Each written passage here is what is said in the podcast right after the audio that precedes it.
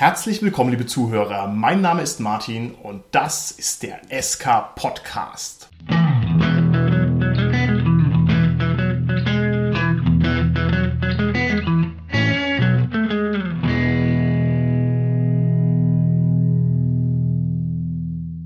Mir heute im Studio sind meine lieben Gäste der Robert, der Carsten und der Holger. Hallo, hier ist der Robert. Hallo, hier ist der Carsten. Ja, hallo der Holger hier. Das Thema unserer heutigen Folge lautet Spielbücher. Die Rollenspieler unter unseren Zuhörern mögen diese Spielbücher vielleicht besser kennen unter dem Namen Solo-Abenteuer, Choose Your Own Adventure Bücher. Gemeint sind diese Bücher, bei denen man nicht von vorne nach hinten einfach durch linear liest, sondern bei denen man was tun kann, lieber Robert. Ja, man trifft eigene Entscheidungen und verändert so die Handlung. Richtig, genau. Das sind also Bücher, die in Abschnitte aufgeteilt sind und normalerweise steht am Ende eines Abschnitts eine Frage und die Frage kann man beantworten für sich selbst nach eigenem Gusto und dann liest man an der Stelle weiter, an die der Seitenverweis führt. Wie schaut's denn bei euch aus, lieber Cast? Was war denn euer allererstes Spielbuch? Also mein allererstes Spielbuch war Einsamer Wolf vom Manticore Verlag, jetzt in der Neuauflage. Und hat's dir gefallen? Naja, so semi. Also es ist nicht mein Favorit, aber als Einstieg ganz gut. Wie alt warst du denn, als du das Spielbuch gespielt hast? Das war so mit 27 Jahren. Ah, okay. Das heißt, es ist gar kein Jugenderlebnis, sondern du hast also... Nein, ich habe recht spät damit angefangen. Genau. Okay, dann müssen wir jetzt den Meister der vergangenen Jahrhunderte fragen, wie es bei dem ausschaut. Lieber Carsten, wann im 17. Jahrhundert hast du denn dein erstes Spielbuch gespielt? Das war tatsächlich relativ früh. Ich war so 14, 15 Jahre alt und ging parallel zu meinem Einstieg auch ins Rollenspiel. Mm. Das war der Hexenmeister vom Flammenden Berg. Nein, diesen Klassiker der Spielbuchunterhaltung hast du tatsächlich als erstes Spielbuch gehabt. Genau, und das war kurz nachdem ich Silvanas Befreiung gespielt hatte. Das war dieses DSA Einstiegsgruppenabenteuer, weil ich habe damals mit Schwarze Auge mit der zweiten Edition angefangen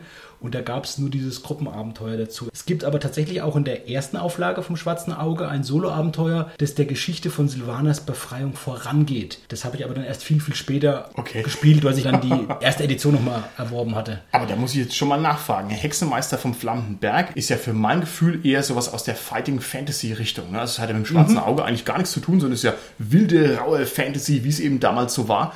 Woher kommt dieser Spagat? Wieso hast du nicht zuerst zu einem richtigen, systemgetreuen Solo-Abenteuer, wie es ja da auch heißt, gegriffen? Das war tatsächlich so. Das kam durch einen meiner Freunde, Mitspieler in der Gruppe, mit dem ich heute auch noch Rollenspiel mache.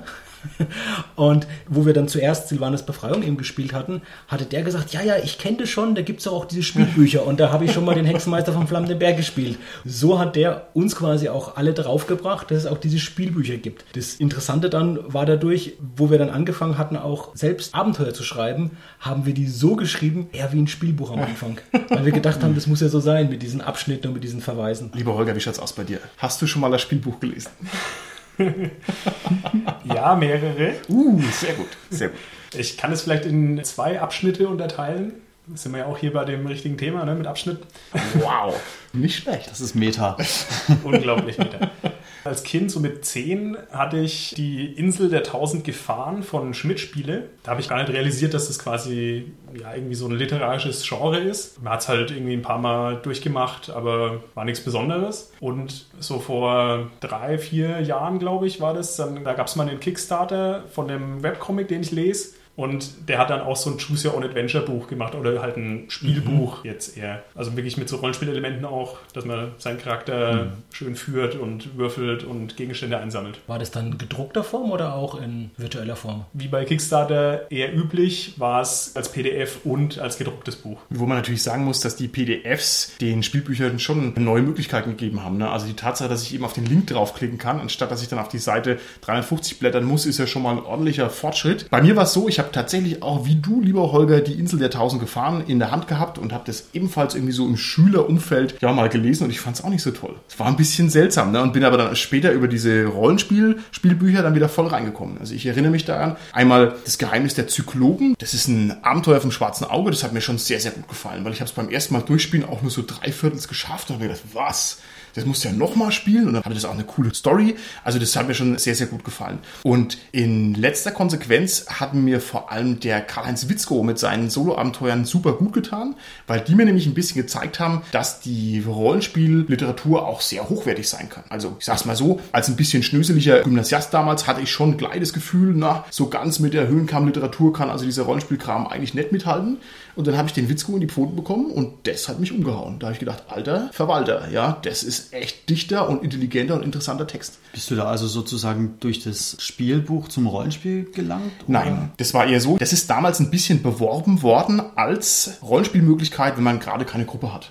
Ne? Also tatsächlich das gute alte Solo-Abenteuer und ich habe das halt sofort geglaubt, ohne jeden Zweifel, dass man das halt so macht. Ne? Ich habe irgendwie gerade keinen Spielerabend, will trotzdem Rollenspiel spielen und so bin ich reingekommen, also eher über die Sekundärlinie. Spielbücher sind ein verrücktes Genre der Literatur und zwar kann man also die Handlung selbst bestimmen. Man ist sozusagen ein bisschen mächtiger in dem normalerweise ohnmächtigen Verhältnis gegenüber dem Autoren, der einem sonst einen Roman serviert. Wie schaut's aus? Können wir die Spielbücher vielleicht noch ein bisschen subkategorisieren? Was gibt's denn für unterschiedliche Arten von Spielbüchern und wie unterscheiden die sich denn substanziell voneinander? Die eine Art, ihr hattet es schon beide erwähnt, das war diese Reihe 1000 Gefahren.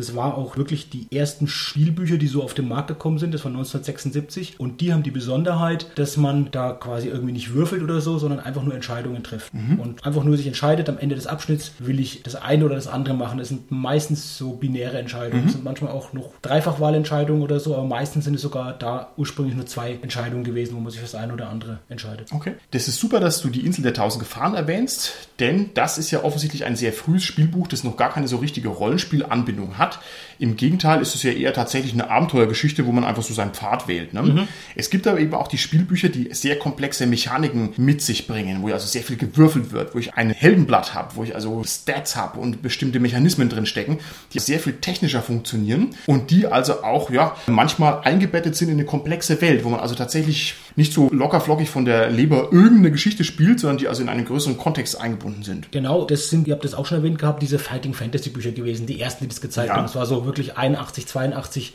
mit dem Hexenmeister vom Flammenberg und ganz, ganz viele weitere, die da rausgekommen sind. Das ist ganz interessant, das waren zwei Engländer, die die gemacht haben. Das waren Ian Livingston und Steve Jackson. Das waren auch diejenigen, die D&D in England herausgegeben haben, die auch die Firma Games Workshop gegründet haben. Und ein interessantes Detail ist, dass der Steve Jackson aus England ein anderer Steve Jackson ist als den Steve Jackson, den wir aus Amerika von Steve Jackson Games kennen, der zum Beispiel Munchkin gemacht hat. Nein. Die heißen komplett gleich, sind auch beide so in dieser Rollenspiel-Community als Autoren aktiv, aber das sind wirklich zwei unterschiedliche Steve Wow, Jacksons. das habe ich nicht gewusst. Ich danke dir, lieber Carsten. Und was man vielleicht bei dieser Genese noch sagen muss, es gibt gar nicht so viele Spielbücher. Es ist also relativ geringfügig, gerade so große Reihen gibt es nur relativ wenige. Und insofern ist es also eigentlich ein völlig unerforschtes Literaturgenre. Und ich finde auch, dass sie sich substanziell unterscheiden, so vom Niveau, vom Anspruch, von der Perspektive. Da gibt es also sehr viele Elemente, die sich deutlich voneinander unterscheiden. Da müssen wir also genau mal hingucken, was es da alles gibt. Also was man noch als Subkategorie einbringen kann, ist, dass es speziell bei DSA die Solo-Abenteuer gibt.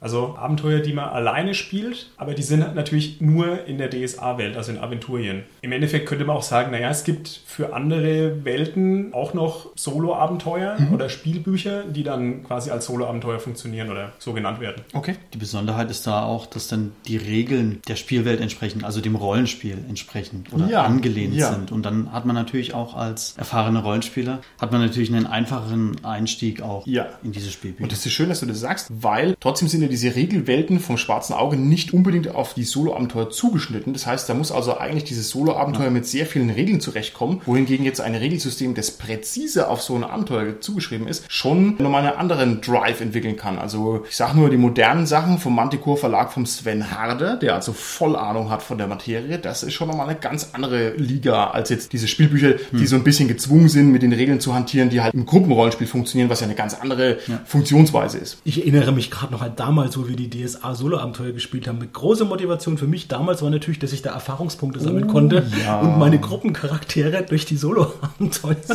einfach steigern konnte. Ja. Wir haben das Ganze dann abgekürzt, nachdem wir es einmal gespielt hatten. Da hatten wir neue Abenteuergruppen und da haben wir gesagt, naja, ich muss jetzt überlegen, ich hätte jetzt noch das und das und das und das Solo-Abenteuer gespielt. Ich starte mal mit 4000 Abenteuerpunkten. Okay. Ihr habt das echt für eure normalen Helden verwendet? Ja, doch. Okay. Halt, um die zu leveln, ist doch logisch. Damit sie mehr Impact haben. Na gut, na gut. Interessant ist es ja, dass es gar nicht für so viele Rollenspielsysteme noch Abenteuerspielbücher oder eben Solo-Abenteuer, wie es jetzt bei Schwarze Auge heißt, gibt. Ganz altes Rollenspiel kenne ich auch, das Schwerter und Dämonen. Bei Cthulhu, da gibt es auch Spielbücher, die quasi in diesem Cthulhu-Rollenspiel, in dieser Welt angesiedelt sind. Und das Schöne bei denen ist, es sind nicht sehr viele, aber es gibt einige von denen wirklich auch von der Seite von Pegasus gratis im Netz. Kann man sich einfach die PDFs downloaden und kann die spielen. Das können wir einfach mal unten verlinken. Wer noch einfach mal da reinschauen will, ist das einfach ein guter Tipp, weil es Genau. nichts kostet. Nicht, ich bin jetzt irgendwie davon ausgegangen, dass diese Spielbücher eigentlich schon allgemein bekannt sind. Ne? Das wäre natürlich lustig, wenn unsere Hörer jetzt sagen, sie haben sowas noch nie gesehen, so ein Ding. Aber ich kann es mir eigentlich nicht vorstellen. Man kommt schon früher oder später mal mit sowas in Berührung. Naja, mal gucken.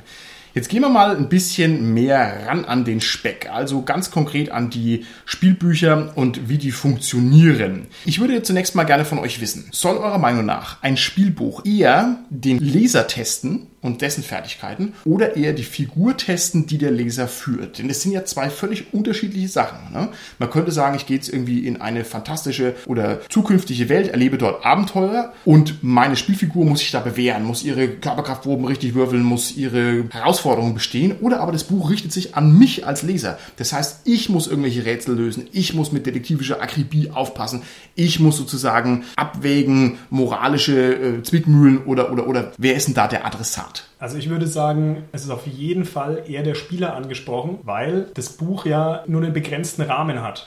Bei einem normalen Rollenspiel hast du ja den Spielleiter, der quasi die Regelmaschine ist. Und bei dem Spielbuch hast du ja nur eine begrenzte Anzahl Seiten und das muss darauf hingeschnitten sein. Also, ist, also ist quasi die Figur, die du spielst, schon in einem engen Rahmen vorgeschrieben.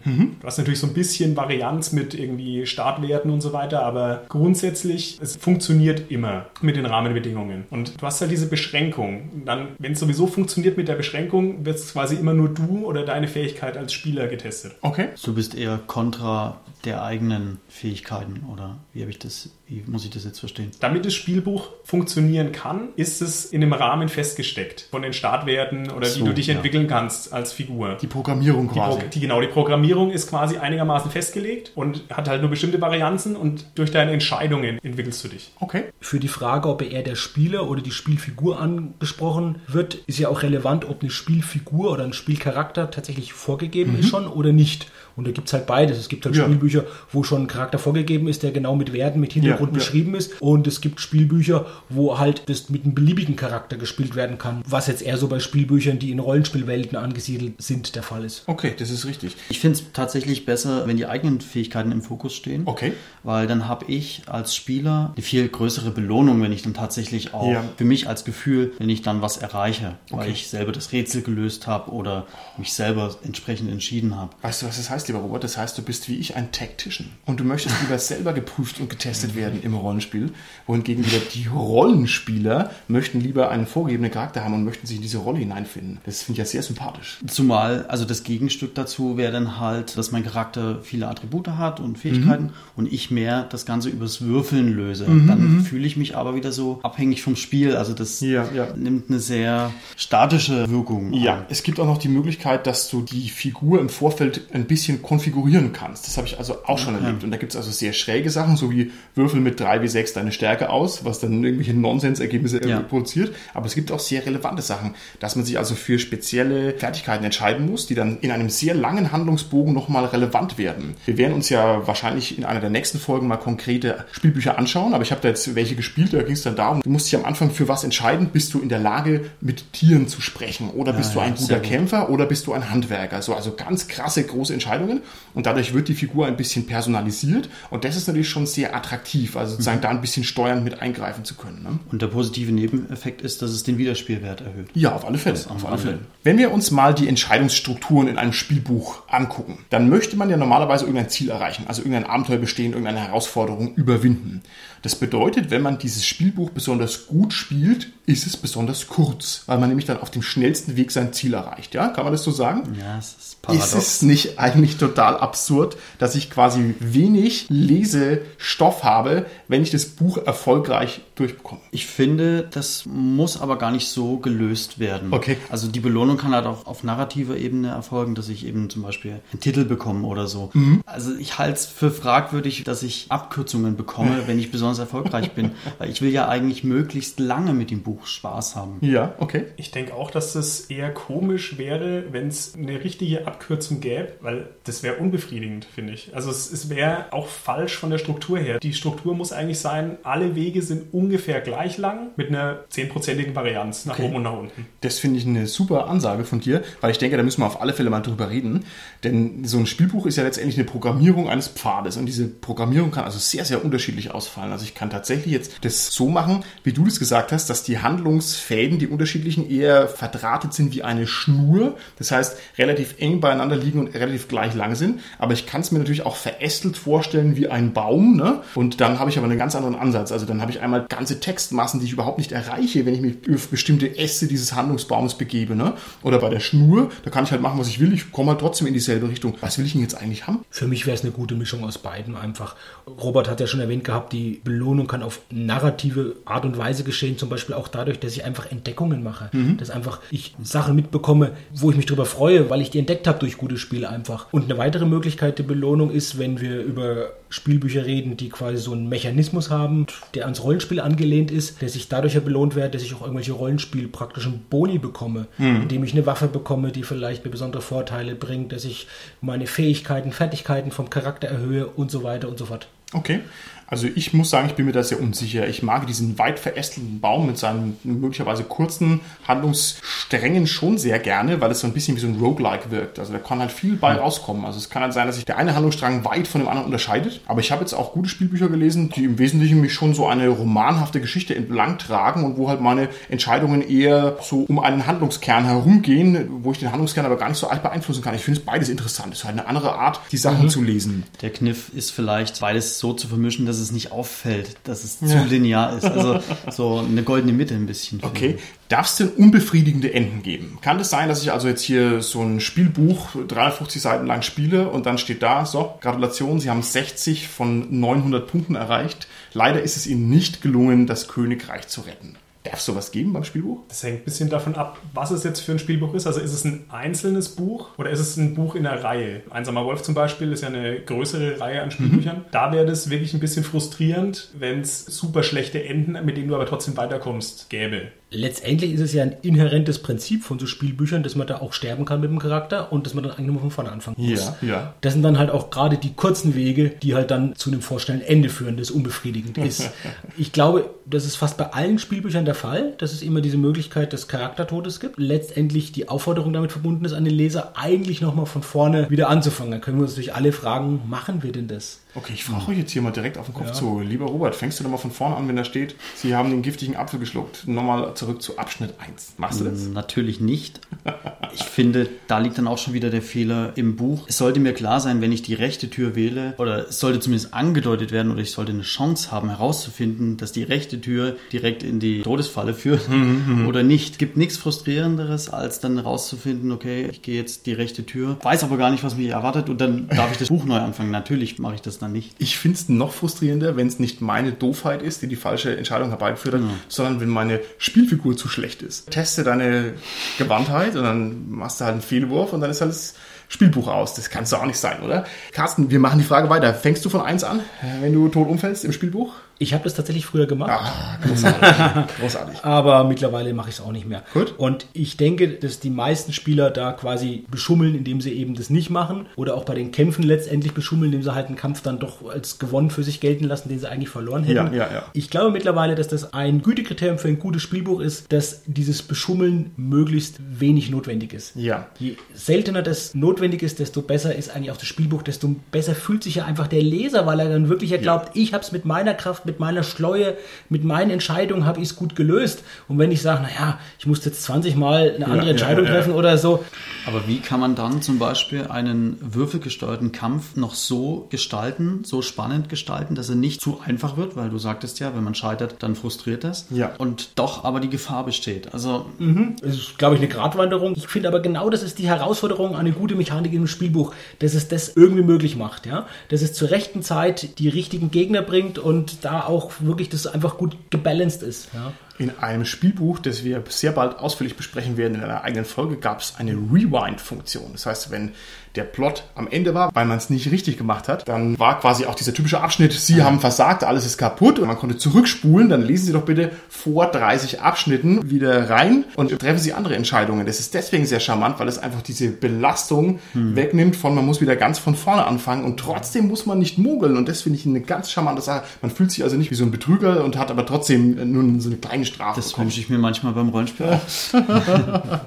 finde ich einen sehr geschickten Mechanismus. Da fällt mir noch was ähnliches ein von einem Abenteuer. Das war ein DSA-Solo-Abenteuer. Da war das quasi so, das war eine Zeitschleife und das war deshalb so geschickt. Weil wenn ich jetzt sage, okay, mein Charakter ist gestorben, ich fange von vorne an, dann habe ich ja trotzdem das Wissen, was vorher geschehen ist. Und das ist ja eigentlich unlogisch, dass der neue Charakter mhm. mit dem mhm. Spiel das Wissen hat von dem Verstorbenen. Das ist ja eigentlich unlogisch, dass es so ist. Und das, dieses wirklich unlogische Prinzip hat die Autorin, die Heike Kamaris, in diesem Abenteuer Ewig ist nur Satinav aufgelöst, indem sie einfach gesagt hat, wenn der Charakter einfach stirbt, fängt es einfach vorne wieder an. Es ist eine Zeitschleife, in der er sich befindet. Ja, ja. Und er ist derjenige, der sich erinnert ja. an alles, was passiert. Also das war genial, super. diese Idee. Und auch das Setting, in dem das umgesetzt wurde, das war wirklich super. Also absolut. Das ist ein herausragendes Spielbuch, kann man nur empfehlen. Weiß gar nicht, ob es es noch gibt, aber das hat mir auch ganz, ganz großen Spaß gemacht. Und das kann man sich, glaube ich, auch mal zu Gemüte führen, wenn man mit der Rollenspielwelt nur wenig zu tun hat. Es klingt nach untäglich größtes Murmeltier. Es ist es. das genau. ist untäglich größtes Murmeltier und damit hat man dieses Solo-Abenteuer Todesschlaufe sozusagen integriert und das zu was Produktivem gemacht. Das ist korrekt. Jetzt gibt es natürlich auf der anderen Seite auch die Abwehrmaßnahmen eines Spielbuchautors gegen das Mogeln. Und da gibt es krasse Sachen. Ey, wenn man sich das überlegt, zum Beispiel diese verschleierten Inventarobjekte.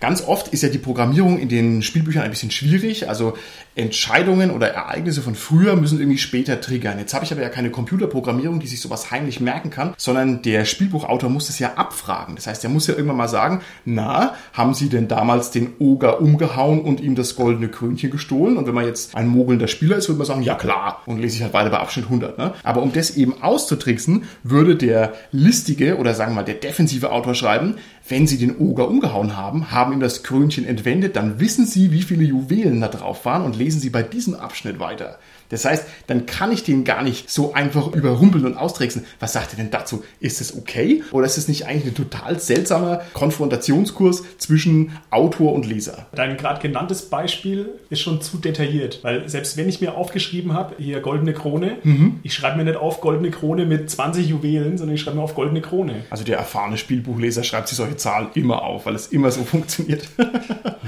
Und der moderne Spielbuchautor schreibt dann dazu, merken Sie sich die Anzahl der Juwelen in der Krone, ja. weil es wird später noch wichtig für Sie sein. Korrekt. Und dann schreibst du dir das auf. Und genau. es geht noch einen Schritt weiter. Der ganz moderne Spielbuchautor, also der ganz defensive und der, der sozusagen wirklich seine Macht zeigen will, der schreibt diese ganze Story gar nicht, sondern der sagt, besitzen Sie ein Stück gammeligen Schinken. So. Und den hast du aber nur, wenn du den Oger umgehauen hast und die Krone hast. Aber man kann jetzt als Leser über dieses Wort gammeliger Schinken, da weiß ich halt gar nichts. Ne? Also ich kann es sozusagen noch viel mehr verschleiern. Jetzt nochmal auf einem abstrakten Level. Ist es okay so? Ist es eigentlich cool und macht es das reizvoller, weil schwieriger oder ist es bescheuert? Ja, das ist doch eine clevere Methode, ja, um so was einzubauen. Ob es jetzt nur aus dem Grund ist, um den Leuten am Schummeln zu hindern oder aus anderen Gründen, sei dahingestellt. Okay. ich finde es gut. Ich finde es einerseits auch gut, weil es natürlich dann meine Leistung belohnt oder meine Leistung in den Vordergrund rückt, wenn ich es einfach geschafft habe. Ja. ja. Weil sonst kann es ja jeder schaffen. Ja. Ich, nein, ich habe deswegen geschafft, weil ich es gut gespielt habe, weil ich mir das alles gemerkt habe und so weiter. Ja. Ich finde es aber nicht gut, wenn das so ein Nadelöhr ist und so eine Schlüsselentscheidung und ich einfach, weil ich halt nicht in diesem einen Raum vorher war oder diese eine Entscheidung vorher getroffen habe, diesen einen Pfad vorher gegangen bin, das einfach nicht weiß und nicht habe ja. und ich deswegen nicht weiterkomme, dann kann das wirklich so frustrierend sein, dass man dann auch aufhört, ja. weiterzuspielen und weiterzulesen. Ich glaube, früher waren die Spielbücher härter, muss ich sagen. Also ich glaube, da hat sich einfach unser Spielfeeling sehr stark verändert. Es gibt diese hierarchische Position ja, des Spieldesigners gar nicht mehr, sondern man ist als Spieler heutzutage viel aktiver mit drin, will mehr mitreden und will sich also nicht hier verschaukeln lassen von irgendjemandem von oben herab ab.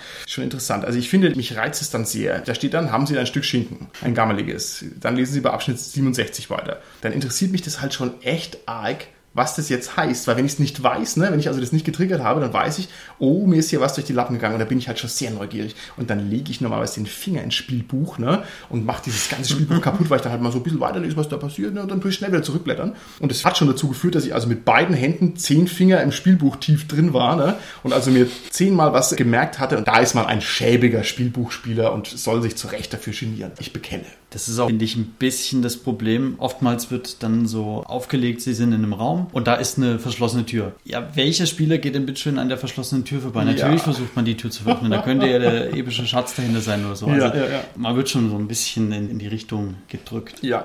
Was ist denn, wenn man sich als Spielbuchspieler vom Autoren verschaukelt fühlt? Ich finde, das passiert relativ häufig. Also zum Beispiel irgendwelche Kampf-Encounter, wo man sagt, na, das ist aber jetzt ganz schön stark. Hm, hm, hm. Also gebietet es jetzt eigentlich die Ehre, dass man das schluckt? Oder sagt man, was willst du denn von mir? Ich habe hier Geld bezahlt für mein Entertainment. Ja, dann erhöhe ich halt heimlich meine Stärke um sieben Punkte und tu so, als hätte ich dreimal einen Sechser gewürfelt. Wie geht ihr damit um? Wenn der Gegner jetzt eine Bestrafung sein soll für eine Fehlentscheidung, dann ist es ja irgendwo auch legitim, wenn der halt ziemlich gut ist. Vorausgesetzt, der Spieler merkt es und weiß das auch, sonst denkt er halt einfach, es ist schlecht halt wieder gebalanced, ja. Das ist richtig. Carsten, es gibt echt listige Bestrafungen in solchen Programmierungen. Also ich kann mich an ein Spielbuch erinnern, da ist man einem Heer von untoten Kriegern gegenübergestanden. Und da war dann quasi eine Kampfbegegnung, also so einen ganzen Heerwurm sozusagen. Und dann war eine Kampfbegegnung, bekämpfe die ersten zwei Untoten. Und dann war ein Verweis, bekämpfe die nächsten zwei Untoten. Dann war wieder ein Verweis, bekämpfe die nächsten zwei Untoten. Und der dritte Verweis ist auf den ersten wieder zurückgeführt. Boah. Weil man sozusagen in einer Todesschlaufe gefangen war. Und ich muss ganz ehrlich sagen, so, wenn man jetzt das anständig gespielt hat, das ist einem nicht sofort aufgefallen. Und man könnte das ja noch krasser verschleiern. Dann mache ich halt nicht nur so ein Dreieck, dann mache ich halt ein Achteck oder so, dass halt kein Mensch draufkommt. Oder wie, wie fies wäre es denn, wenn das Spielbuch eigentlich verlangt, dass man jetzt fällt oder den Ja, Kampf nicht schafft ja. und wenn man ihn doch schafft, kommt, ah, du hast betrogen. Irgendwie. Zerreiße das Buch.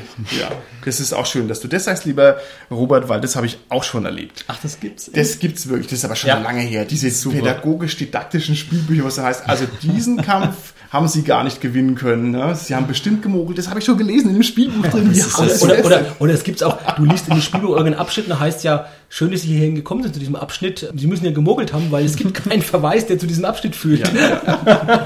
Super. Das ist echt großartig. Ich habe mich auch schon dem Autor etwas ausgeliefert gefühlt, weil ich sag mal rationale oder nach meinem Verständnis rationale Entscheidungen sich dann als nachteilig erwiesen haben. Also man stelle sich vor, man verhält sich großzügig und mildtätig jetzt als Abenteurer und ich würde sagen, okay, das wird hier vielleicht von mir verlangt und dann wäre ich dafür bestraft, weil ich dann also eben abgezockt werde oder mein Guthaben verliere oder oder oder ja, was mache ich denn damit? Muss ich mich jetzt auf dieses Weltverständnis-Korsett des Autors einlassen, zwingend oder sage ich dann, ist mir doch egal, ich mache, was ich will, wie gehe ich denn mit sowas um? Also in Büchern, wo ich einen vorgegebenen Charakter spiele, Mhm. denke ich, ist es legitim, weil ich soll ja genau den spielen. Okay. Also und wenn das halt der Paladin ist, dann muss ich mich halt wie ein Paladin verhalten und wenn das halt ein Dieb ist, dann muss ich mich halt wie ein Dieb Mhm. verhalten. Okay. Das lösen sogar einige Spielbücher ganz clever, indem sie eine Gesinnung einführen oder Mhm. eine Moral irgendwie, keine Ahnung, da kann man Punkte gewinnen und verlieren und wenn man dann halt zu weit in, in der Gesinnung sinkt, dann kann man mit einigen Leuten nicht mehr reden. Also das ist ganz Okay, clever, so okay, als okay. mich an. Bisschen krass ist es ja schon, wenn man da quasi so zu einer Charakterentwicklung genötigt wird, die man vielleicht eigentlich gar nicht so selbst eingehen wollen würde, ja, aber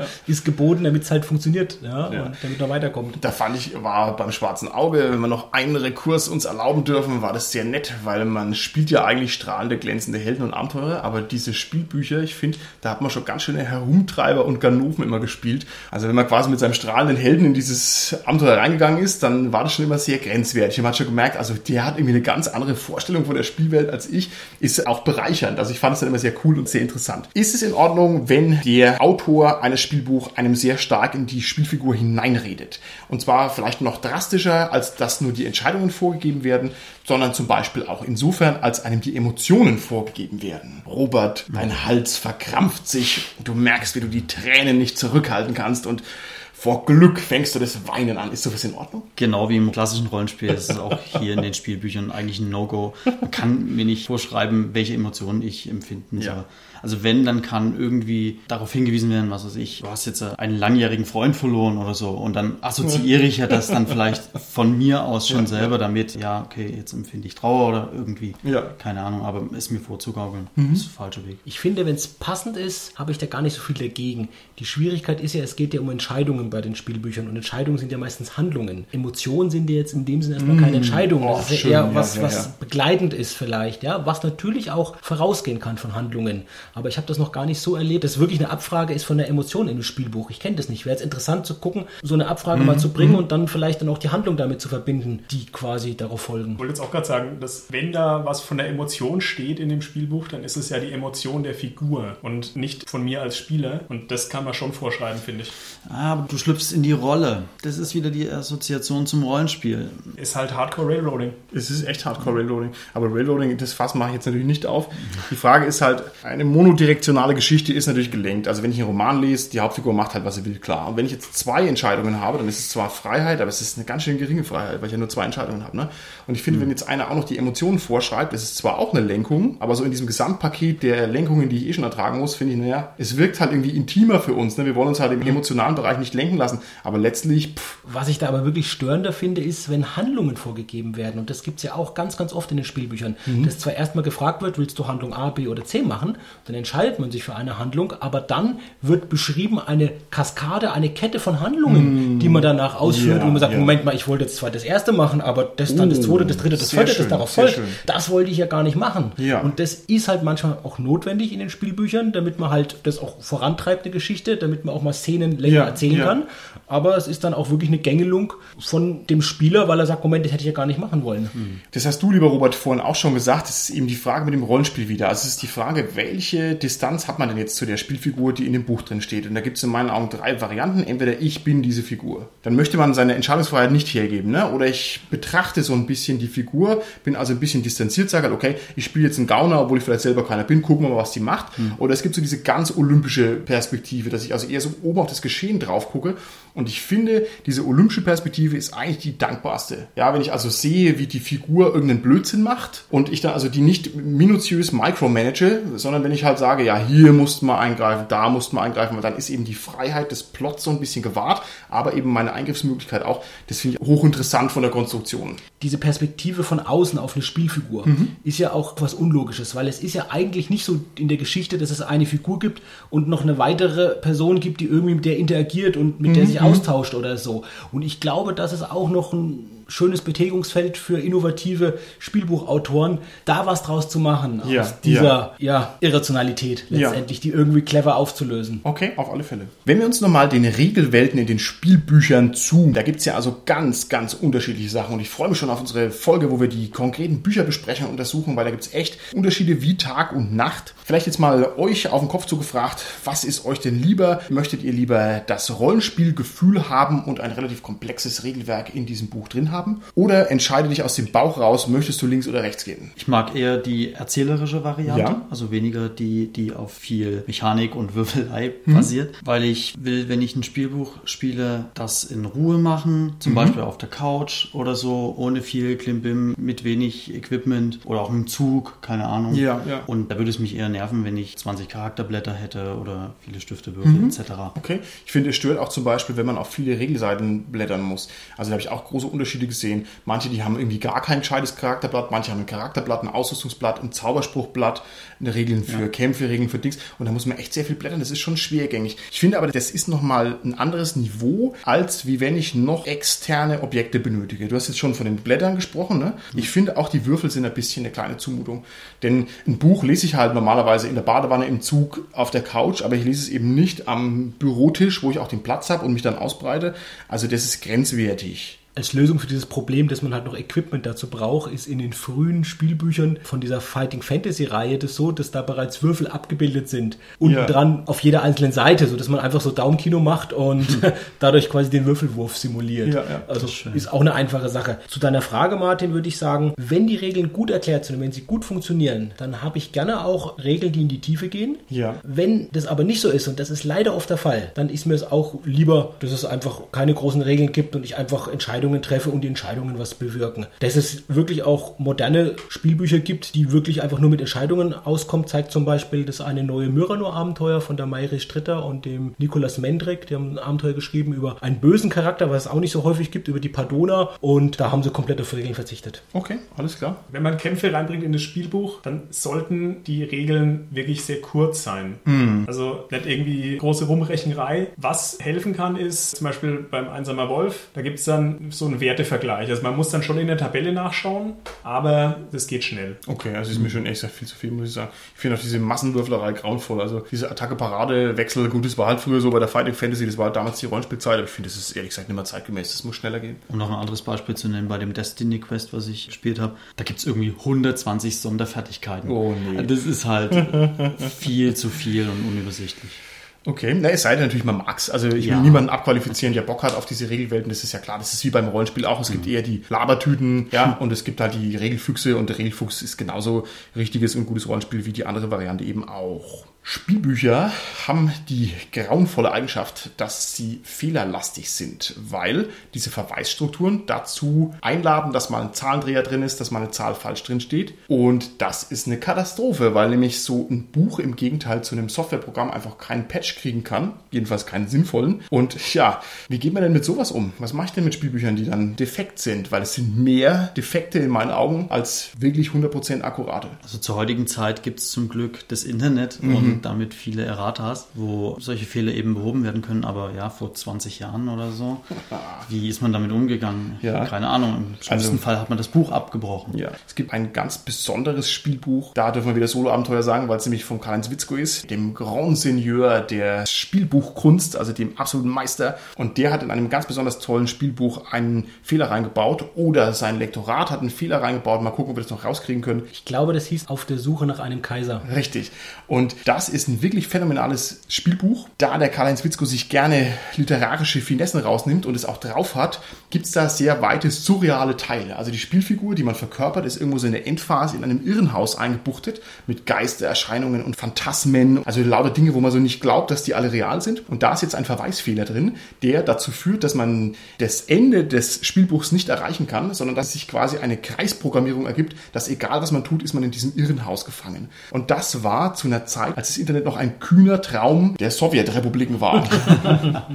Also das war wirklich zu einer Zeit, wo man keine sinnvolle Möglichkeit hatte, auf diesen Fehler drauf zu kommen und man wusste nicht, ist es ein Fehler? Wow, das war echt gruselig. Uns ist nämlich genau passiert und ich glaube, das war genau das Sch- Schlimme bei diesem Fehler, dass das ja zu dieser Geschichte gepasst hat, dass man quasi als Charakter in einer Psychiatrie ist und nie mehr rauskommt, sondern die, die irrationale genau. Befürchtung, die man halt hat, Ja, zumindest auch in diesem Irrenhaus, in dieser Fantasy-Welt, ja. Und hat es dazu gepasst zu sagen, ja gut, ich habe halt irgendwie falsche Entscheidungen getroffen, ich komme jetzt nicht mehr raus und man Ja. hat gesucht nach einer Möglichkeit und gesucht und Ja, gesucht ja, ja, und ja. gesucht und irgendwann viel, viel später haben wir dann festgestellt, dass es ein Fehler war. Ich glaube, da gab es noch so Mitteilungen von Schmidt-Spiele damals, so eine Depesche und dann kam irgendwann mal, zumindest auf dem schriftlichen Wege dann als Bodenabonnent hat man dann erfahren, dass das eben ein Fehler war. Genau, und zwar normalerweise 16 Monate später, wenn man es Ja, schon ja, viel- hatte. viel später war Aber ich muss wenigstens mit ein bisschen Stolz behaupten, ich habe mich davon nicht auf den Leim führen lassen. Ich habe diese riesen surreale Schleife auch 30 Mal gespielt. Dann habe ich mir gesagt, ihr könnt mir mal einen Buckel runterrutschen, Freunde, und habe also den Schluss gelesen, habe das dann rückwärtig rekonstruiert.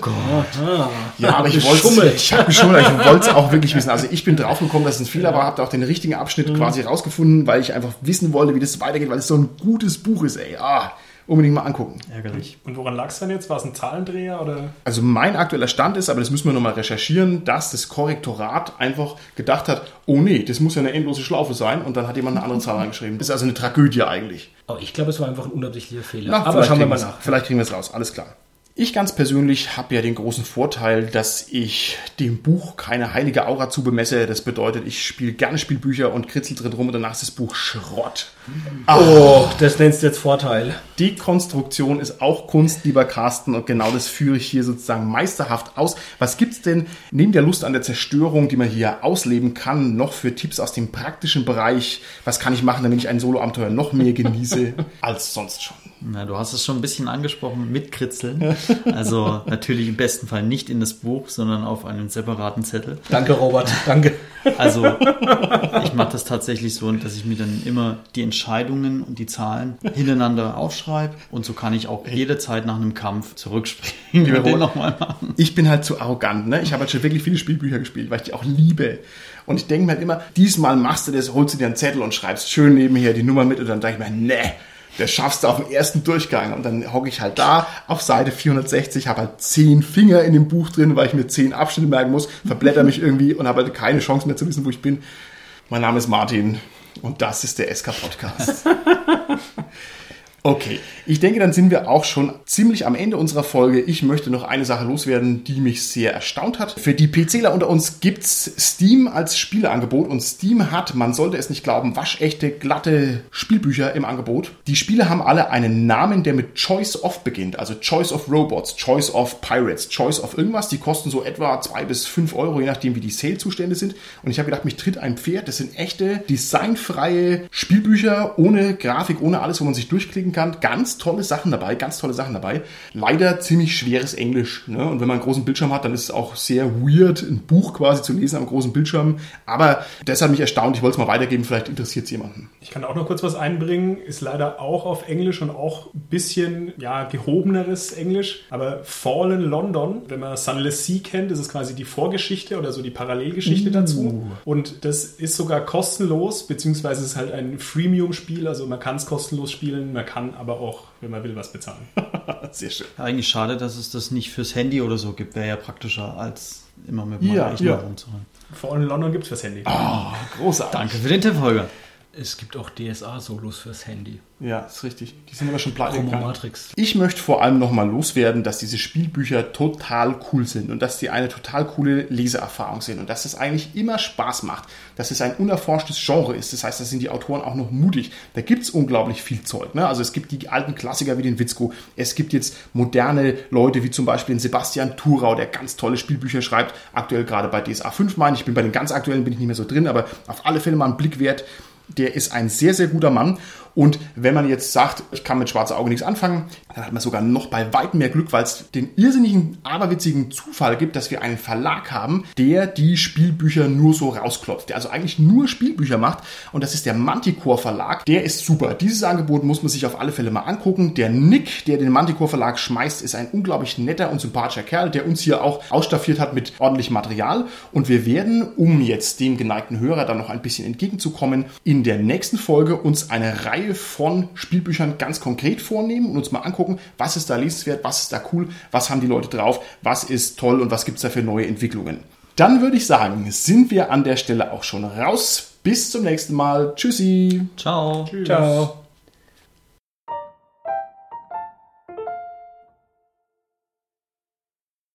Lieber Zuhörer, du hast jetzt eine komplette Folge über Spielbücher angehört.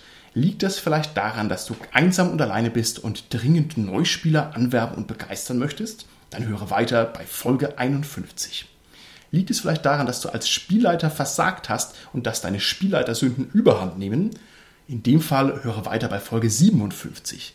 Oder bist du vielleicht ein Spieler, der per SMS informiert wurde, dass die eigene Anwesenheit beim nächsten Rollenspieltreffen nicht mehr en vogue ist?